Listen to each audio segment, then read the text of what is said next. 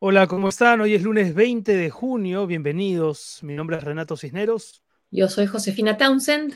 Y esto es Sálvese quien Sálvese quien pueda.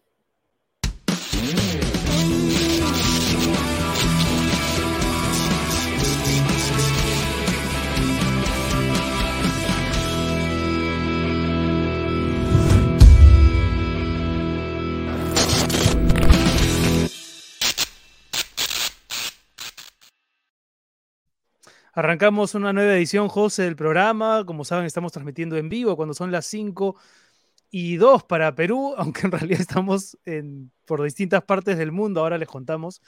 Estamos transmitiendo en vivo para Facebook, para YouTube, para Twitch. Un saludo a la gente que ya se está uniendo a la transmisión. Y, José, una semana que empieza tal vez sin tantas noticias locales, ¿no? Eh, digamos que son los mismos temas de las últimas semanas que han venido sufriendo algunos cambios o novedades. Lo más importante creo que es la elección de la nueva fiscal de la Nación, la doctora Liz Patricia Benavides Vargas. Eh, ya comentaremos su designación con nuestro primer invitado, que es Gonzalo Banda, en un ratito más. Pero luego todo, mm, digamos, no pasan de ser los mismos temas de los últimos días, ¿no? Sí, el gran tema creo que de la región es el triunfo de Gustavo Petro en las elecciones eh, que tuvo Colombia el domingo, ¿no? Se pensaba que iban a ser muy, muy ajustados, pero no, fueron tres puntos de diferencia, un inmediato reconocimiento de parte del contrincante y del presidente en ejercicio, del presidente Duque. De ese tema vamos a hablar con, nuestro eh, invitado, con Gonzalo Banda, y también con Joana Fuentes, que es colega, periodista de Radio W de Colombia, que ha estado antes con nosotros y que nos va a contar cómo amaneció Colombia después de este triunfo considerado histórico, porque es la primera vez que hay un presidente de la izquierda en ese país. Em, a ver, algunos saludos antes de empezar con, con, Gonzalo. Kenny La Torre, hola Josefina Renato, listos para empezar la semana a ver qué nos traen nuestros políticos. Bueno, dolores de cabeza seguramente, para empezar. Decepciones, sí. Claudia, hola a todas. Eh, like número 10, ¿ya vieron Baz? no, no Bueno, de hecho, ese fue uno de los temas del fin de semana, ¿no? Sí, la advertencia del, de Cine Planet, o en uno de los locales por lo menos, no sé si se extendió a todos los locales, pero sí en alguno de ellos se advertía de que esta película de Buzz Lightyear contenía imágenes vinculadas a la ideología de género. De género, sí. O sea, ya, o sea, los dibujos animados politizados. Qué horror, por Dios. Sí, y este proyecto del congresista Muñante también, ¿no? Para que los, eh, las salas de cine tengan que advertir, ¿no? Del contenido que tienen. Bueno, o sea, ya es una cuestión casi de renovación medieval. Le ha puesto a su partido Marcos y Fuentes saliendo hace un rato. Sí. CNN desde el río Flint, en Georgia, Estados, Unidos, Carlos Canas. Gracias, Carlos. Yo viví también en Georgia, en Atlanta. No trabajaba para CNN ahí. ¿Cómo era la canción? Georgia on My, Mind, ¿no? ¿Esa es? Sí, pues sí, sí, sí, sí. David Castillo del Carpio, hola gente de SQP, saludos de Caraballo, un abrazo, David. Gracias, David, por seguirnos. Hola Renato, feliz día del padre atrasado, gracias Marino Aguirre, por cierto, ¿no? Un saludo a todos los padres que ven Eso, sí, el método Bukele, sí, vi el tweet. Ah, el de Dimitri Senmanche, ¿no? El ministro del Interior que se supone que en el, bueno, por supuesto que tiene la, primera obligación eh, de, tener a los prófugos, pero se creía que era un eh, ministro que venía con más preparación que muchos de los que están en el gabinete y sin embargo sale con este tipo de declaraciones, ¿no? Entonces, bueno, al final los extremos eh, se juntan, pues, ¿no? bueno, vamos, a, vamos a empezar con nuestro primer invitado. ¿Qué te parece, José? Más adelante tenemos recomendación de libros, como todos los lunes, pero ya está con nosotros Gonzalo Banda, analista político, eh, amigo de la casa, para conversar sobre los temas más recientes y tal vez también, si nos da el tiempo, sobre la final de la Champions, que él vio in situ, en vivo. ¿Cómo estás, Gonzalo? Bienvenido. Hola, Gonzalo, ¿qué tal? ¿Qué tal? ¿Cómo están, chicos? Eh, bien, bueno, a ver, ahora que mencionábamos lo de la fiscal, ¿no? independientemente de si has revisado o no el perfil de la nueva fiscal, ¿qué, qué, tan eh, ¿Qué tan auténtica sientes que es la investigación que inició el ex fiscal Pablo Sánchez? En principio la nueva fiscal es de la línea de Sánchez, pero ¿qué, tan, qué tanto te, te tinca esta investigación? ¿Crees que efectivamente hay un interés de parte de la fiscalía por, um, por ver hasta dónde está comprometido Castillo con los temas por los cuales se le está siguiendo el proceso? ¿O es finta, pantalla? Eh, ¿Tú cómo lo has visto? Bueno, creo que hay que juzgarlo por sus actos, ¿no? Si es que en unos meses tenemos ya algún tipo de, indagación que permita sacar alguna conclusión más fehaciente de responsabilidades, creo que esto no será tanta, tantas serpentinas ni fuegos artificiales, esto será algo que va a tener cada vez más cuerpo. Pero en el Perú, lamentablemente, pues esto es una cuestión muy rara, ¿no? A veces hemos iniciado investigaciones fiscales que han demorado muchísimos años y que no han terminado con acusaciones y que ha costado mucha credibilidad a la fiscalía en general. Entonces, por la salud de, la Fiscalía de la Nación, de su prestigio, de su reputación, yo lo que deseo es que puedan llegar a buen puerto estas investigaciones lo más pronto posible, porque además se trata de un asunto de máxima urgencia ¿no? y de máxima relevancia, tratar de indagar si el presidente o no cometió delitos. Esa es una, es una cuestión que creo que, que no es poca cosa, ¿no? Y el hecho de que se esté investigando un presidente que esté en funciones, aunque es verdad que tenemos todo, lo, todo, el, digamos, el, el, andamiaje jurídico que lo protege en este momento el presidente, Em, creo que puede conducir a, tal vez a otra salida que en este momento no vislumbramos, ¿no? Mm. Em, me parece que en este momento las salidas jurídicas eh, que pasen por, por, eh, por la Fiscalía de la Nación no, están tan inmediatas para la opinión pública, ni siquiera para los operadores políticos. Entonces, eh, seguramente lo más inmediato sería una salida política, ¿no? Ahora, leí en las redes que era vergonzoso tener un presidente en ejercicio siendo investigado, y de hecho, bueno, lo es que hayan indicios, ¿no? Que lo puedan vincular a corrupción. Pero hemos tenido otros presidentes que también en ejercicio tenían sospechas de ser corruptos, ¿no? Y quizás la diferencia, viendo la contraparte de esto que puede hacernos sentir eh, esa, esa sensación, ¿no? es que se puede investigar al presidente, o sea que la fiscalía lo está haciendo, cosa que antes no hizo con ninguno de los presidentes que también tenían acusaciones serias. Sí, eh, en ese sentido, eh, el señor Castillo es tan precario que hasta, que hasta la maledicencia, digamos, es, pues precaria. Entonces no tiene pues ningún tipo de brazo político, jurídico por el cual pueda tomar. Una de las cosas en campaña que a mí me parecía completamente verosímil es que precisamente eh, esa precariedad que Castillo mostraba en la campaña daba cuenta pues de que se iba a encontrar con el poder y que no tenía manera de sostenerlo, ¿no? Eh, no tenía pues operadores políticos en el Poder Judicial o en la Fiscalía, no tiene manera de impedirlo, ¿no? Eh, seguramente habrá algunos este, conspiracionistas que dirán, pero tienen brazos armados en todos lados, es una especie de, banda este, que, que, que, está camuflándose en todo lugar. La verdad es que ni siquiera pueden impedir pues, lo, pequeñas cosas y van a estarse preocupando de copar el Poder Judicial, la Fiscalía de la Nación. Ahora, junto, junto con el proceso que está enfrentando el presidente Castillo. De hecho, hay, hay declaraciones de hoy de su abogado en el sentido de que pensaría apelar al Tribunal Constitucional para tratar de encontrarle un, blindaje respecto de, este, de lo que ellos consideran una persecución política y judicial, pero también Dina Boluarte le está pasando mal, ¿no? Está enfrentando en el Congreso un proceso que podría concluir con su inhabilitación. Eh, ¿Sientes que este es un gobierno a raíz de estos dos hechos, con los días contados o todavía no se ve esa, ese desenlace que un sector del país viene esperando desde hace meses. Bueno, lo que pasa es que es un es the never ending story, ¿no? Esto es como hace mucho tiempo se creía que el gobierno de Castillo era un gobierno con los días contados, pero a medida que pasan los días eh, va atemperando un poco el clima y, y digamos que... Al año va a llegar, ¿no? Sí, cuesta decirlo, pero el Perú como que se va acostumbrando a esta especie de, marasmo político y, cada vez es más costoso para los opositores y para ciertamente la gente que está en la política cotidiana activar algún botón rojo que pueda llevarnos a, la, a, otra salida, ¿no? No sé si a la destitución del presidente, o a la vacancia, pero a, otra salida alternativa. Y cada vez los caminos se van, siendo, haciendo más angostos. Entonces...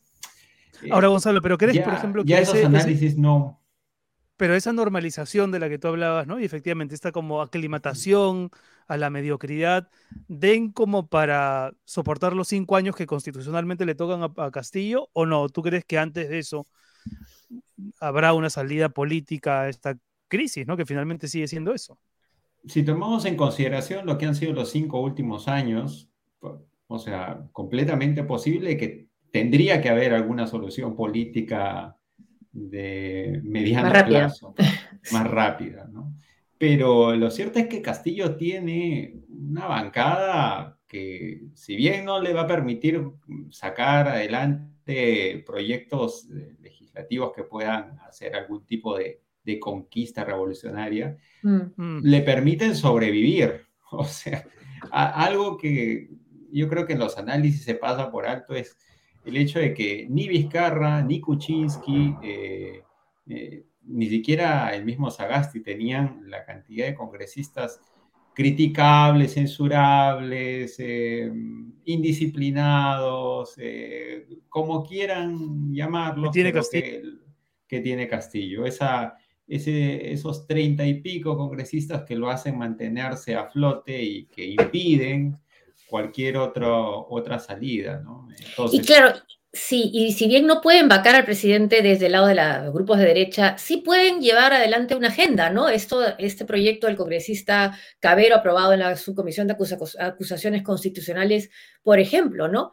Es un poco no solo blindar o evitar que se acuse a Manuel Merino, sino también daría la impresión que hay una especie de campaña por reivindicar su figura política, por regresarlo a la vida política, ¿no? Pero que es algo, a ver, en general, la mediocridad de la clase política peruana en los últimos meses es una cosa que, que va a merecer seguramente eh, una reflexión seria, ¿no? Porque hasta la derecha política haciendo un ejercicio de ceguera eh, total de lo que ha sucedido en los últimos años, insiste en, subestimar pues la inteligencia de los peruanos, ¿no? Entonces, sí. ese informe pues infame. Inteligencia y el corazón, ¿no? Por lo que, sí, la sensibilidad. No tiene ningún sentido, entonces... Ni el comercio del editorial lo apoya, ¿no? El comercio de una editorial lo critica, ese informe. Cabero trabajó en su momento en el, en el comercio, ¿no? O sea, alguien podría pensar que el diario lo iba a respaldar, pero es un es tan indefendible ese proyecto. El fotógrafo fue herido así, del comercio. Es, es, indefendible, o sea, para los reporteros que estuvieron cubriendo esa noche, nadie les va a contar cómo fue la situación. Mm. Así, por más que se intente reescribir la historia, porque siempre hay los intentos de reescribir la historia para hacer quedar bien a alguien, o sea, estos, estos informes que lavan la cara a un autócrata, pues no es una cosa que se ha inventado el señor Cabero, son cosas muy usuales que se hacen dentro de los partidos políticos tradicionales para limpiar la imagen de algún político autoritario, ¿no? Ahora, Cabero, Cabero es, de la generación, es de la generación más joven de políticos que tenemos.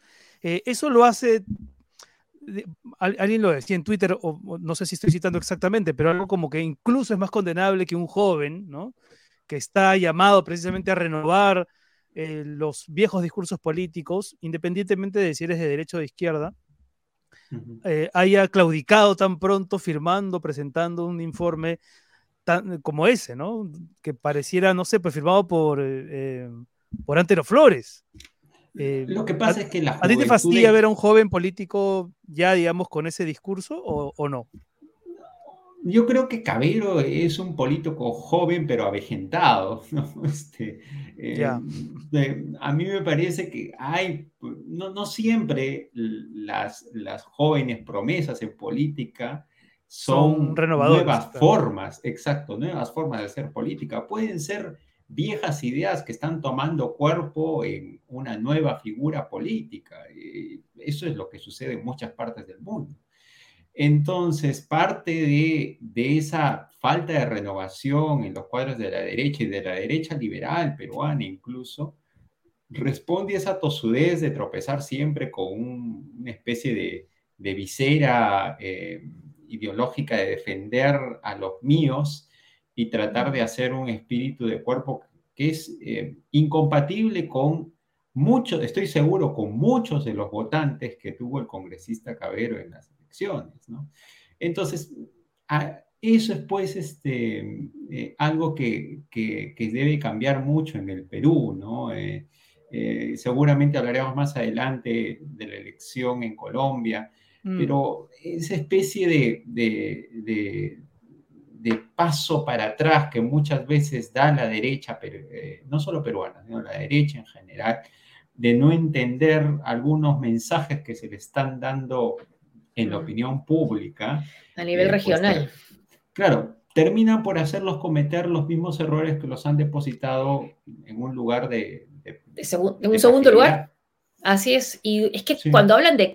La palabra cambio casi no la menciona la derecha, ¿no? Y cuando menciona la palabra cambio quizás sea cuando hablan del tipo de cambio.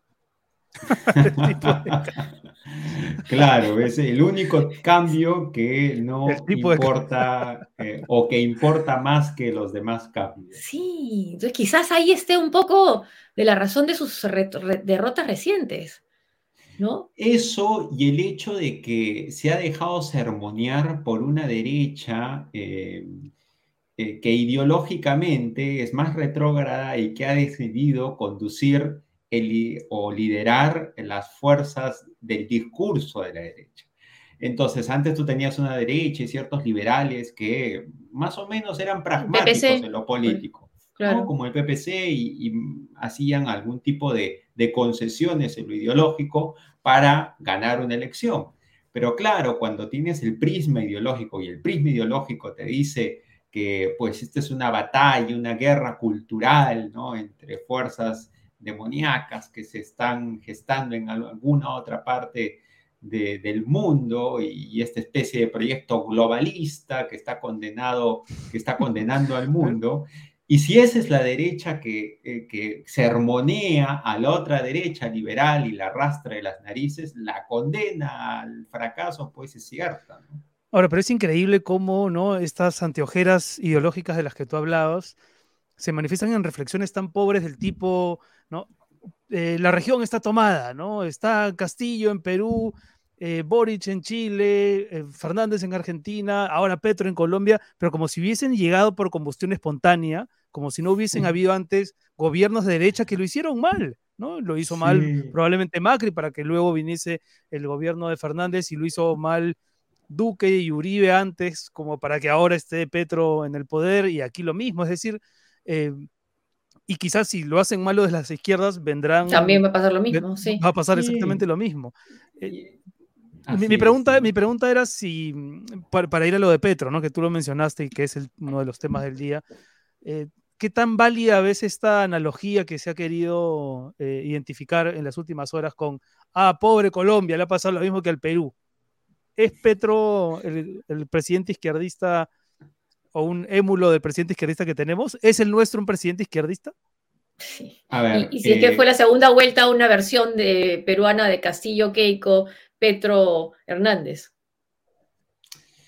Es que qué complejo cuando la, cuando la, la, gente trata pues de, encapsular estas cosas. Eh, en, en, realidad es que son bien distintas. En primer lugar, la región como región Latinoamérica si bien parece que hay una ola, digamos, eh, de la izquierda progresista que, está avanzando en la región, pues cada país tiene, tiene, su, tiene, tiene, sus procesos políticos distintos. Mm. Colombia enfrentó un gran proceso de convulsión social durante el gobierno del presidente Duque, que, que llevó mucho tiempo y muchas muertes y mucha violencia, y, que claro, o sea, preconizó y creo yo que anticipó el desenlace final. Claro, la película no termina siendo tan clara. ¿Por qué? Porque evidentemente aparece otra vez el fantasma, ¿no? De, como, e, es un fantasma que ha visitado varios países, el fantasma del comunismo, como una especie de discurso político que han ensalzado algunos eh, ideólogos o, inspiradores de las campañas que han, que han tenido el continente.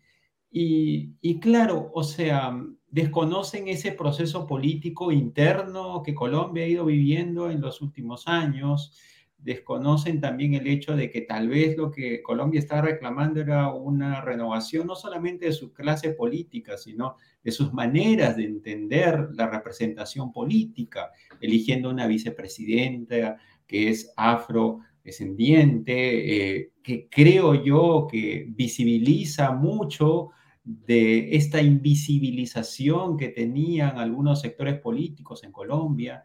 Entonces son procesos muy distintos. Mm. Em, y lo mismo ocurrirá seguramente cuando en unos meses tengamos que analizar la campaña de, de, Lula en Brasil, ¿no? Porque Lula va a correr por un, por un corredor donde no lo va a tener tan sencillo, pero más o menos parece ser que su campaña se construye de una manera eh, casi mucho más simple que los demás eh, competidores de, Latinoamérica. Entonces, ¿qué va a pasar cuando Brasil, eh, en Brasil pueda ganar Lula? Y vendrán los análisis que dirán, oh, el continente ha, vuelto a girar.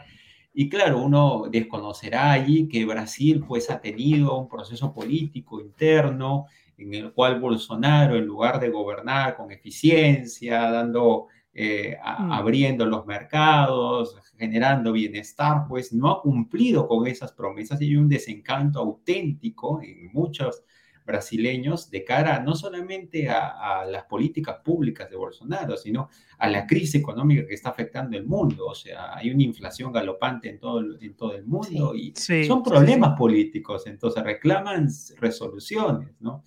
Y sobre la pregunta que, que hacían de, de si Castillo era un gobernante de izquierda, yo no entiendo cuál es el problema. O sea, entiendo que dentro de algún sector de la izquierda peruana, hay como un interés político en tratar de sacarse rápidamente a Castillo de encima. Pero lo que no me parece creíble es que Castillo, que representa a, ese voto izquierdista provinciano que ha llegado al poder, mm. ya no sea un presidente de izquierda. O sea, puede ser un presidente de izquierda cuestionadísimo, que no, hay, no está llevando una agenda programática que la izquierda progresista quisiera. claro, claro. Pero... Eh, conservadora. Claro, pero ha llegado con otras banderas de otra izquierda que seguramente no es esa. Entonces, no le encuentro mucho sentido a esa pelea muy limeña, me parece, ¿no? De reclamar que no, mm. realmente el señor Castillo no es un hombre de izquierda, sino es un, simplemente un oportunista político. Un sindicalista básico. Claro, bueno, sí, pues, pero con la misma razón dirían eso de muchos presidentes de derecha y la derecha podría... Bueno, claramente lo apoyó la izquierda, ¿no? Lo apoyó la izquierda. Totalmente. Así es, ¿no? Entonces. Claro, pero eh, cuestiones conservadoras se veían venir del lado de, de la izquierda, del lado de la candidatura de, de Pedro Castillo, ¿no? Y de ahí vemos las leyes que han salido. Pero, por ejemplo, este tuit del ministro del Interior, no sé si lo viste, Dimitri Senmache, si Dios me permite seguir al frente del Ministerio del Interior, reitero mi compromiso con el país entero de disminuir los índices de inseguridad, al igual que en El Salvador. Y tomando de referencia al presidente Nayib Bukele, vamos a combatir al crimen y ganar esta guerra.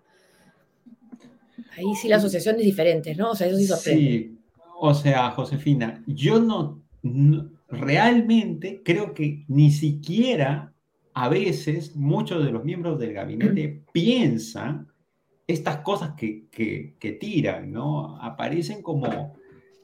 No, no, creo que realmente el ministro del Interior se haya dado la molestia de investigar pues la realidad criminal de, del ah. Salvador, porque si se diera la molestia de hacerlo, se daría cuenta que la situación es mucho más compleja que eso. Ahora, lo, peor es que ¿quién le llama la atención? Pues su jefe piensa que Hitler es un modelo a seguir. claro, de desarrollo, un modelo de desarrollo a seguir. En, ese consejo de, ministros, digamos, ese tuit es casi, casi como un...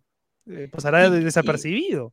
pero ¿sabes qué, Renato? Lo que me hace pensar es que cada ministro maneja una agenda particular. Eso, eso exactamente. Que cada ministro tiene sus alter egos a los que admira seguramente y seguro el señor en algún momento se topó con un artículo que ensalzaba la política criminal de Bukele y dijo, este es pues un, un, hombre al que admirar y mandó ese tweet porque alguien le dijo, oye, hay que, hay que seguir esto porque el hombre tiene una gran aprobación, ¿no? Entonces... ayer cuando el ministro de Economía, me parece que en, entrevista con Cuarto Poder, uno lo escuchaba y daba esa impresión, ¿no?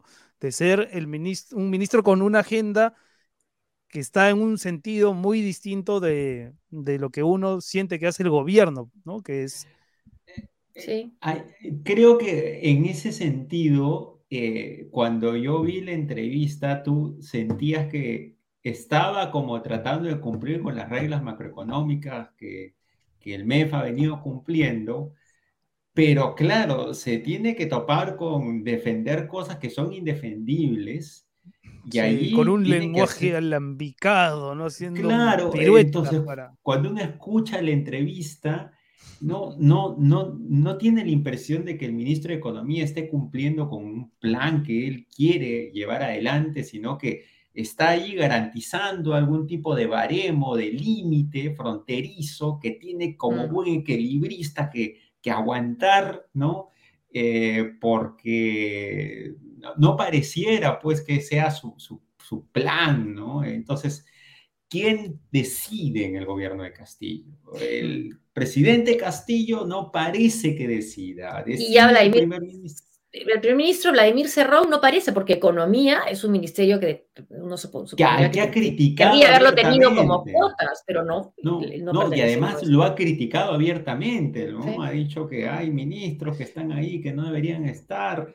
Entonces, en el fondo, este es un gabinete medio Frankenstein, donde... Igual Cancillería también va por su lado, sí. ¿Y, tú, ¿Y, tú, crees que por eso mucha gente no sale a marchar, Gonzalo? Porque mientras el ministro de Economía y, el, y, Julio Velarde dan conferencias con cifras no tan esperpénticas, o por lo menos con una promesa de estabilidad, eh, ¿Eso hace que la indignación política, en fin, se diluya, se difumine? O... Yo creo, hay, mm, puedo discutir esto un montón, pero creo que hay dos cosas. Uno, en primer lugar, hay un cansancio generalizado de la sociedad peruana que viene de estar pues ya hasta la, pandemia. la coronilla de la crisis política y de los entuertos y de las elecciones y estás saliendo de una pandemia y te estás recuperando económicamente. Entonces, si tú vienes con un discurso de, señores, este, bueno, hay más crisis política, ayúdenme a resolver este entuerto y a movilizar.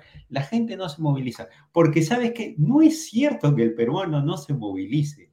O sea, el peruano se moviliza por las razones que el peruano estima que son necesarias, ¿no? 15.000 peruanos han volado al otro lado del mundo para ver a la selección eh, jugar un repechaje contra Australia.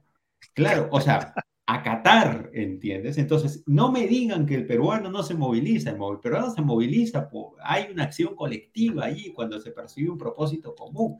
Lo que pasa es que detrás, y esto también, volviendo a la primera observación, detrás de los gestores de estas marchas y de todos estos movimientos que en teoría son desprendidos por el Perú, se mm. percibe un tofillo que no es por el Perú, pues. Entonces, si no es por el Perú, yo no me voy a sumar a esa marcha. Entonces, ahí hay un mm. proceso de representación política que no se entiende, ¿no? Eh, y creo que mientras esa generación de políticos no sepa decir, ya cumplí con mi, con mi, con mi rol, con mi papel, la historia me juzgará y, me retiro de la política, mientras lo sigan intentando de esa manera tan terca, se van a seguir tropezando con fracasos políticos, ¿no? Mm. Eh, eso en primer lugar. Y la segunda cosa que creo que también es cierta, que mucha de la movilización social era movida por colectivos eh, sociales, ¿no? De izquierda muy bien organizados, porque la izquierda en el Perú estaba muy bien organizada en las movilizaciones sociales, que muchos de ellos hoy pues son un poco gobiernistas, ¿no? Entonces, o se sienten cortados, tal vez, ¿no? Todavía no cortado, claro, no. O algunos de, ellos tienen algún cargo público. O, También. O, sea, creo que eso obliga a muchos de ellos pues a decir, no, o sea, ¿cómo vamos a, a movilizarnos contra eh, un, un gobierno en el que algunos de nuestros amigos están trabajando, otros tienen otro tipo de consultorías? Eh, es decir, en el fondo, es eso, pues es la tragedia a veces del Perú, ¿no? O sea... Em, ¿Y, la derecha no convoca entonces? Creo que, eh, a ver, esa derecha, O sea, Porque e en noviembre yo creo que no se puede calificar las marchas de noviembre contra Merino como una marcha de izquierda o de derecha, ¿no? No, había un propósito común, había un discurso que, que, cribó todas las clases sociales, que bajó de arriba las regiones. abajo, fue juvenil, fue descentralizado, em, expresó un malestar contra la clase política muy grande, y eso es algo que ni en sus mejores sueños los otros organizadores van a poder lograr. ¿Por qué? Porque necesitas una plataforma que no parta de defender a un grupo de impresentables. Entonces, cuando la gente siente que la protesta pues es eh, simplemente manejada para subirse a una especie de pedestal político para recibir los aplausos que no has merecido una elección, rápidamente eso se va a desfigurar. Eso está condenado al fracaso, ¿no? Este, y va a seguirlo estando en la medida que eh, esa sea la dinámica, ¿no? Pero son dos cosas, ¿no? Una, uno es esa especie de, de, falta de, percepción política de la realidad de, de, los grupos de derecha peruana y los otros es que efectivamente pues este, no, no, no, se van a movilizar porque pues hay una especie de vergüenza o simplemente de interés, este, em, También. de conflicto de interés, qué sé yo. Bueno, Gonzalo, no te queremos quitar más tiempo porque estás en Londres y son las 12 y 33. Por 11, 11 y 33, todavía no. 11, y 33. ¿Sí? sí, ah, bueno, acá, acá ya son las 12 y 33. claro, en España, sí, verdad. Eh, pero es verdad, y a la última que sea futbolera, es verdad que desde que vives en Londres, ya la camiseta del Melgar la has guardado, ya has sacado la del Manchester United. No, no esa es mentira, ¿no? La del United no, jamás. Eso sí, la del City. No, no, pero yo eh, eh, creo que aquí se extraña más, ¿no? Yo o sea, he podido estar ahí en París en la final de la Champions y Suerte. ocurrió eso, una cosa maravillosa, pero te diré que cuando Melgar clasificó a octavos de final de la Sudamericana, grité como un energúmeno eh, con el gol que fue en el minuto 89 además, este, eh, realmente fue una cuestión que yo no, que, no esperaba. Gran campaña de Melgar, Sí, y, creo que a la distancia se valora más ese, ese, ese amor por el equipo con el que uno nació. Además, yo, yo crecí toda mi vida en el barrio de Cuarto Centenario, en María Isabel, donde está el estadio, el antiguo estadio Melgar. Entonces, puedo decir que es equipo de mi barrio. Está bien, no, no, no se ha escondido la camiseta entonces. Muy bien, me alegro. Gonzalo, muchas gracias por estar con nosotros. Muchas ¿ah? gracias, Gonzalo. Gracias. suerte, suerte en lo que venga por ahí. Hablamos. Chao. Son las 5.35 en todo el Perú. y a esta hora vamos con nuestra siguiente invitada. Bueno, nos vamos a Colombia. Sí. Para seguir hablando del caso del triunfo de Gustavo Petro. Eh, varias cosas, ¿no? Es bien interesante porque lo comentábamos, con, no sé si está ya con nosotros Giovanna. Giovanna, está hace un rato. Desde Radio W. Ahí está, Giovanna, ¿qué tal? ¿Cómo Giovanna? Bienvenida otra vez. Editora general adjunto de la, adjunta de la W Radio. Sí, ¿cómo están? Hola.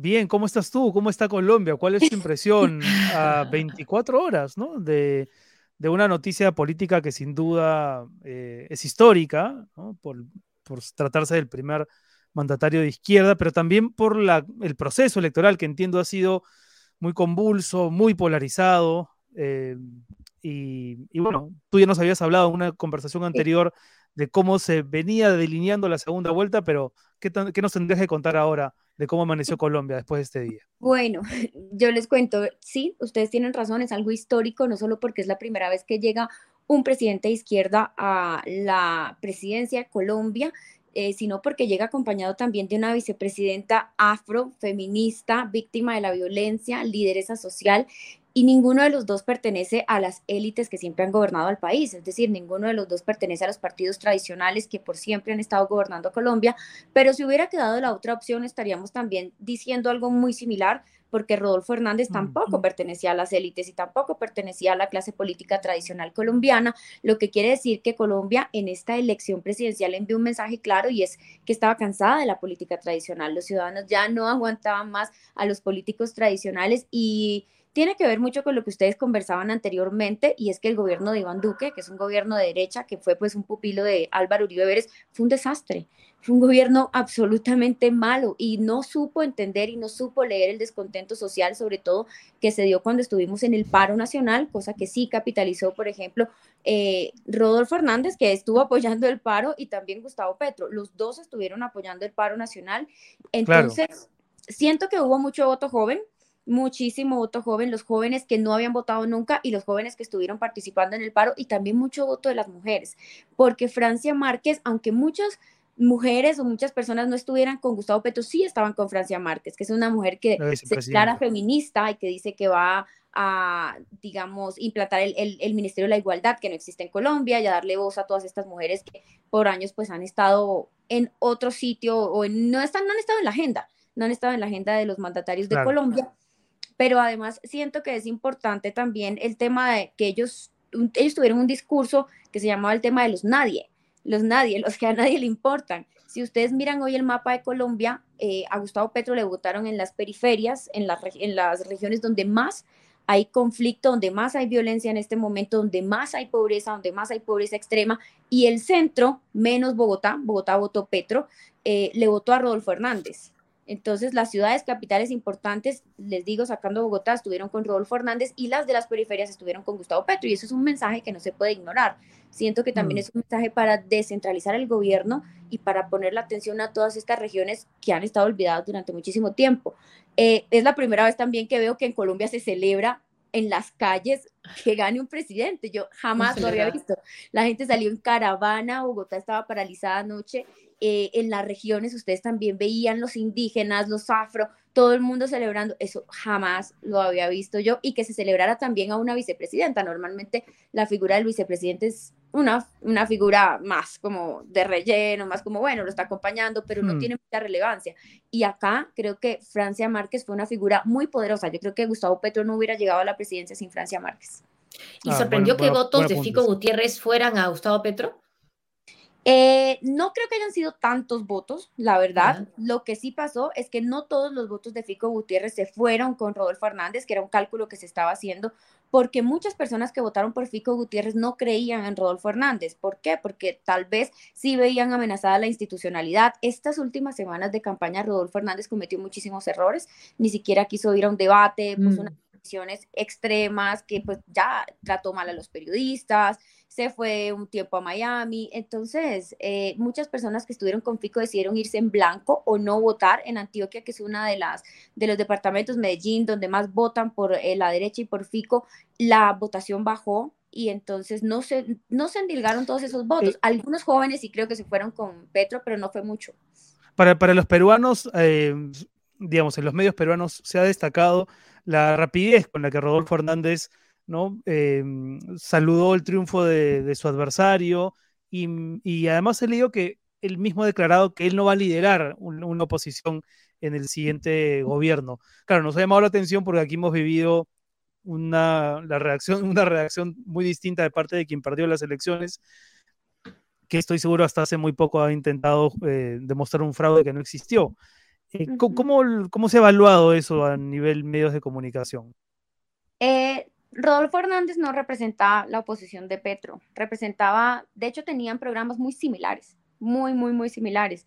Eh, lo que creo es que Rodolfo Hernández representaba también el cansancio de la gente y tenía un discurso anticorrupción de no estoy con nadie, porque no nos digamos mentiras, en este momento que Gustavo Petro es de izquierda, tiene de su lado a mucha parte del establecimiento. Casi todo el eh, gobierno de Santos está con Gustavo Petro y personas que estuvieron con el expresidente Gaviria también están con Gustavo Petro. Exministros que pues hacían parte de todas mm, estas eh, clases políticas tradicionales están con Gustavo Petro. Entonces, Rodolfo Hernández representaba ese cansancio, pero no es una cara visible de la oposición ni de la... ¿Podría trabajar con Petro, crees tú? ¿Podría ser convocado? o... Yo ¿sí? creo, y de hecho lo convocó y él no asumió, él dijo, voy a asumir una curula en el Senado, que es lo que le corresponde al segundo, pero él no va a asumir eh, la vocería de, de, hacerle oposición a Gustavo Petro porque no lo veo así, tenían muchas cosas en común y la derecha, que es la oposición, en este momento está muy golpeada, yo digo que ellos se subieron al bus de Rodolfo Hernández. Sí, inmediato. Exacto, como el antipetrismo, vámonos con el que vaya en contra de Petro, pero en este momento la derecha no tiene una cara visible que le haga contrapeso a Gustavo Petro. Tal vez Federico Gutiérrez desde afuera, pero pues Uribe nada que ver. Y no hay alguien que en este momento diga, yo le voy a hacer una oposición férrea a Gustavo Petro, porque Rodolfo no va a ser. Y, la, el ministro de Economía, por ejemplo, que, es crucial, ¿no? Que fue el caso de Boric, por ejemplo, Huacá en el Perú, en nombrar al, al presidente del BCR también calmó bastante los ánimos. ¿Ya ha dado algún indicio de quién va a ser? No, él todavía no ha hablado de gabinete, pero sí en las entrevistas que le hemos hecho antes ha mencionado que no va a ser alguien de izquierda. Eh, siempre se ha, eh, digamos, como lanzado más por el tema de ministros que han estado, ha mencionado ministros que estuvieron con Santos, mencionó, por ejemplo, a su exministro de Hacienda. Entonces siento que eso también da un poco de seguridad a los empresarios y a las personas que pues están con ese temor de que llegara Gustavo Petro, pues acá la campaña también de la derecha fue nos vamos a volver Venezuela, etcétera. Eh, y, Venezuela está al lado, sí, tienen cuántos migrantes además. sí.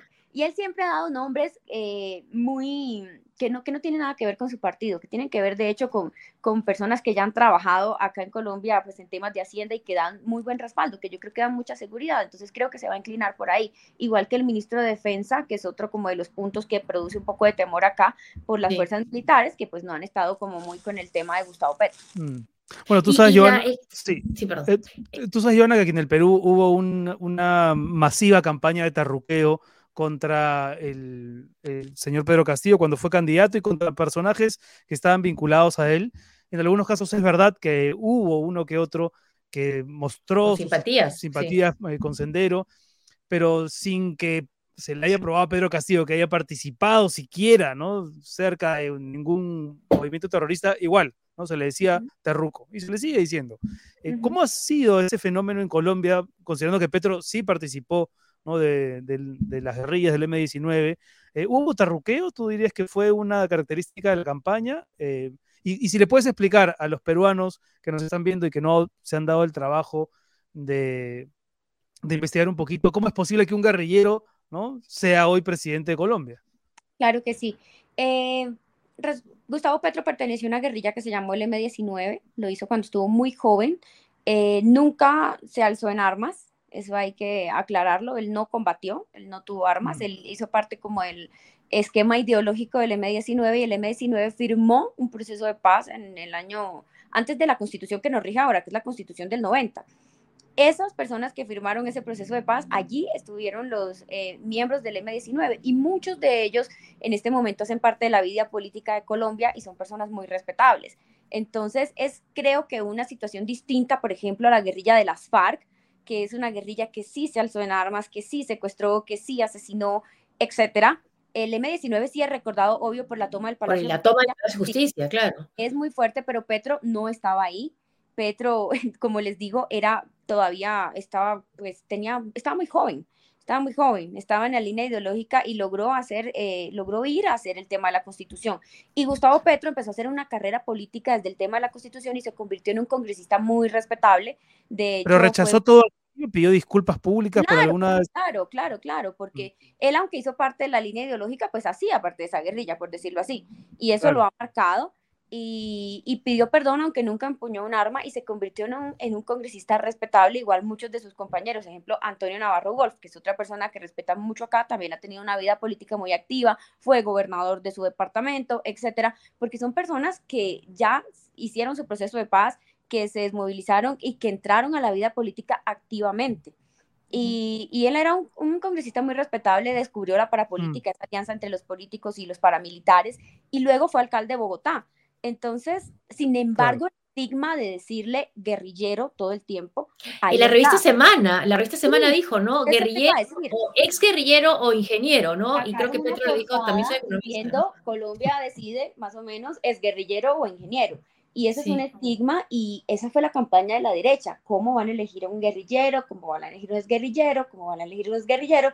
Y Petro creo que se la pasó la mitad de la campaña aclarando que él jamás empuñó un arma, que él jamás fue a combates, pero pues al final sí estuvo en una guerrilla. En una guerrilla que también de eso se trata la democracia. Se hizo un proceso, un proceso de paz, se hizo una constitución con ellos y por eso hoy Gustavo Petro, 32 años después de haber estado allá, hoy es presidente de Colombia de eso también se trata la democracia, pero sí fue un grande de la campaña por parte de la derecha, sobre todo. Y, dirías que la mayoría de, medios de comunicación, pues habéis citado el caso de Semana, ¿no? ¿Tuvieron esa posición? No, Semana es un medio que es un poco tirado hacia la derecha y se nota mucho su línea editorial, entonces pues eh, ellos sí sacaron esa portada, pero los otros medios no. Ni, yo les puedo asegurar que casi ningún medio tildaba a Gustavo Petro como es guerrillero. ¿Y qué se espera ahora del gobierno de, de Petro? ¿no? ¿No tiene la fuerza mayoritaria en el Congreso, tengo entendido? No, no la tiene. El Congreso este año ha sido también un Congreso atípico porque el partido de Gustavo Petro sacó la mayoría de los escaños en el Senado de la República y también en la Cámara. Sin embargo, sumando eso con las fuerzas de izquierda y con las fuerzas alternativas como el Verde y el Centro, no le da para tener una mayoría. Le faltarían unas 10 curules para tener mayoría, pero yo creo que lo va a negociar. Lo va a negociar. Los partidos tradicionales no se van a quedar sin nada. Partido Liberal, Partido de la U, seguramente él tiene un buen jefe de debate en el Congreso, que es Roy Barreras, que estuvo en todo el gobierno Santos, que estuvo también en el proceso de paz, y seguramente él va a lograr que estas personas del Partido Liberal y el Partido de la U, que estuvieron algunos apoyando a Rodolfo Hernández, se vayan con Gustavo Petro, pero hay que hacer la negociación. En este momento, si hablamos en cifras, no tiene la mayoría, pero no lo veo tan difícil. ¿Y cuál diría que es el punto más polémico de su programa en este momento y ahora que ganó? Estos impuestos que creo que va a poner a las tierras eh, no productivas o el anuncio que dijo que iba a dejar de explorar petróleo en un país como Colombia, ¿no? Que es exportador. Creo que lo del petróleo ha generado muchísimo temor. Eh, sobre todo, pues obviamente este es un país, eh, él dice, hay que hacer un, hay que hacer un cambio de las energías, pues del petróleo, energías más limpias, él siempre ha abogado por todo el tema del cambio climático, etcétera, pero anoche en su discurso yo siento que dio un parte de tranquilidad, que ya le bajó un poco el tono a eso y, y que ya los empresarios que estaban diciendo que Gustavo Petro era un peligro, que llegara, están un poco más alineados a trabajar con Gustavo Petro, hoy lo han dicho, vamos a trabajar con Gustavo Petro, vamos a hablar de todo lo que, digamos, nos compete para generar empleo. Bueno, claro.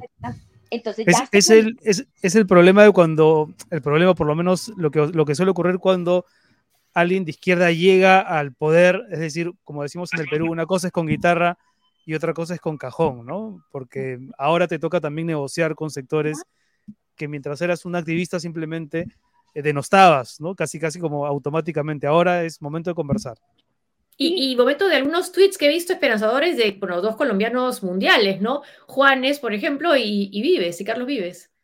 Totalmente, ellos que yo creo que Juanes no estaba con Petro, no, eso ya lo sabíamos, y creo que Vives tampoco, pero en este momento, eh, bueno, el discurso de Petro fue muy esperanzador. El discurso de Petro fue eh, un discurso, el país está dividido, está dividido porque no hay que ignorar que 10 millones, 10 y medio millones de colombianos votaron por la otra propuesta. Claro, claro. Eh, y lo que tiene que hacer Petro ahora es unir, es mandar esos mensajes de unión y fue lo que dijo Exacto, él dijo, la oposición va a tener lugar acá, yo invito a los que no votaron por mí a trabajar acá, esto no va a ser un discurso de odio, sino de reconciliación, y creo que ese es el reto más grande que tiene en este momento Gustavo Petro, unir y generarle confianza a esas personas que en este momento tienen incertidumbre y tienen miedo y que no votaron por él, y decirle, vamos a poder trabajar juntos, pero al mismo tiempo cumplir las expectativas de las personas que votaron por él, porque creo que... Así es, así es, tiene que... Económicas no había habido un presidente que tuviera como tan altas expectativas y se esperara tanto de él. Como ojalá, ojalá por Colombia en general, ¿no? Que la composición del gabinete y en general el gobierno de Petro responda a las circunstancias que se acaba de vivir, ¿no? Hay eh, muchos, muchos colombianos, millones que no han votado por él, pero ojalá que se instaure una convivencia democrática. Ivana, Muchísimas gracias por estar con nosotros. Mil gracias. Te vamos a convocar más adelante. ¿eh? Ojalá que podamos contar contigo. Mil gracias, gracias. Siempre bueno escucharte. Gracias. Qué interesante, ¿no? Interesante lo que está ocurriendo en Colombia, es un espejo en el que siempre hay que mirarse por la vecindad, por la cercanía, tantas cosas que nos unen. Eh, José, ¿qué hacemos ahora? Los libros. A ver. Nuestra sección de libros. Sálvese quien lea. Eso, eso, eso. Antes que yo quiero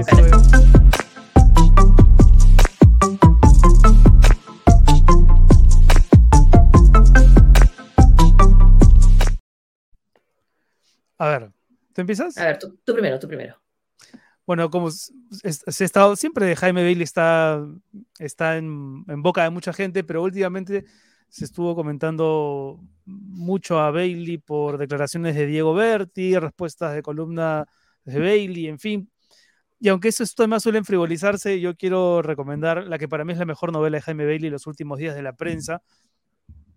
Eh, que claro, tal vez cuando la leí me gustó tanto porque yo estaba metido también en un ambiente periodístico, aunque claramente ya no era el mundo de las redacciones que está retratado en esta novela, ¿no? Que son estas redacciones de finales de los 70, ¿no? Inicios de los 80, de las amanecidas, de las licencias, de los excesos, del alcohol en medio de los escritorios, eh, de las incursiones en los prostíbulos del centro de Lima. Eh, la novela es fascinante por varias cosas, por ese retrato de, un diario eh, histórico, pero al mismo tiempo decadente, que termina en una alucinante bancarrota, y por la presencia de quizá el personaje más entrañable de la novela, que es el abuelo, el abuelo Rafael, ¿no? El abuelo del narrador. El narrador es Diego, bueno, Diego Berti, creo que se llama. No, perdón, Diego Berti no. Diego, no, no recuerdo el apellido, pero es como, es muy parecido a Bailey, ¿no? Y la abuela lo ayuda a ingresar, ¿no? Porque conoce al, director de la prensa, lo ayuda a ingresar a la prensa, y el chico entra a hacer sus pinitos, a convertirse en un periodista, y sobre todo es un gran observador de lo que está pasando. Pero el personaje de la novela es el abuelo Rafael, que ha sufrido la expropiación de sus, de sus tierras ¿no? Eh, a manos de Velasco y no se cansa de pedirle a través de cartas públicas al presidente que le devuelva sus tierras. Yo quería leer rápidamente una de esas partes porque es muy, es, muy divertida. Eh, don Rafael se puso de pie y se sirvió más whisky. Diego leyó la carta de su abuelo.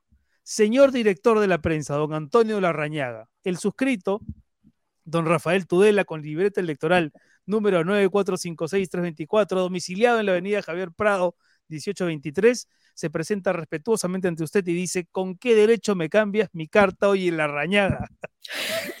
la había enviado antes una carta que apareció publicada, pero editada, ¿no? Hoy por la mañana, Minito Diego me trajo el periódico que usted dignamente dirige y me dio a leer una carta que lleva mi firma. Yo no he escrito ni una coma de esa carta, señor, ni una coma. Me he quedado indignado, oiga usted. Hasta ahora tengo la sangre que me hierve. No hay derecho de hacer una bajeza así, amigo Larrañaga. Yo le mandé una carta a pedido suyo exponiéndole mis opiniones sobre la reforma agraria.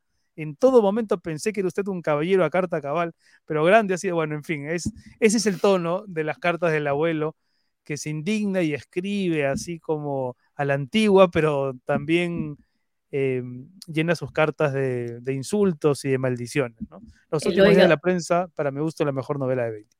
El oiga usted, ¿no? Oiga usted. Oiga usted, claro. y era súper chico, Jaime Bailey, cuando empezó a, trabajar en, la prensa y después en la televisión. Yo me acuerdo de él yendo a visitar a, mi papá para entrevistarlo, ¿no? Yo estaba estudiando todavía en la Católica. Y Ahora, de hecho, trabajando, sí. De hecho, ahí describe a los que con los años se, darían a conocer como los jóvenes turcos. ¿no? Federico Salazar creo que estaba ahí. Federico Salazar, Enrique Gersi, eh, Mario Ghibellini, eh, Carlos Spa y algunos más, que ahora yo no, recuerdo exactamente quiénes más pertenecían a ese cogollo, pero, esa novela vale la pena releerla. Claro, ya pasado a la televisión, todos ellos también, como Bailey, también, claro. Todos ellos pasaron a la tele, claro, sí, sí, sí. sí. la, cantera, la, prensa se convirtió en una cantera también en esa época de, ¿no? de periodistas jóvenes, del que el único que sobrevive dignamente creo que es Jaime Bailey. Y hablando de super sobrevivencia, yo escogí Los últimos días en Berlín. Yo no conocía a esta autora. Ah, mira, eh, mira, ¿en serio? Oye, yo no había visto el, libro que tú habías elegido. ¿ah? Sí, Los últimos días de la prensa. Los últimos días en Berlín. Qué, coincidencia. No la conozco, la autora Paloma Sánchez, no sé si pronuncia Garnica o Gárnica. Eh, finalista premio Planeta 2021, ahora nomás. Y este, yo pensé que eran los últimos días cuando va a caer el régimen nazi y se mata este Adolfo Hitler. Pero no, Porque atrás están las banderas nazis en la portada. Sí, pero son los últimos días de un Berlín eh, libre, antes de ah. más bien que los nazis este, tomaran todo el poder, ¿no? Pero es ese proceso, ¿no? De fanatización de los jóvenes por eh, Adolfo Hitler, de la intolerancia absoluta que va aumentando cada vez más, ¿no? Y de la total eh, ausencia de acción de la policía frente a estos eh, grupos armados, ¿no? Que salían a atacar los blancos que ellos consideraban que no estaban este, siendo leales o sometidos a, al nazismo que empezaba ya a copar todas las instituciones. Cualquier parecido con la realidad es que hemos vivido en otros sitios es pura coincidencia, ¿no? Y el personaje viene de la Rusia también eh, soviética, también vive eso, vive el totalitarismo ahí y pasa de ese totalitarismo de izquierda al totalitarismo de derecha, de, los en la, y el Alemania. ¿no? Y el fanatismo, sí, el fanatismo en Alemania, en Alemania nazi. Los Interesantísimo. Bueno, estos han sido los últimos días en Berlín y en la prensa. Esperamos que busquen esos títulos. Hasta aquí, sálvese quien lea.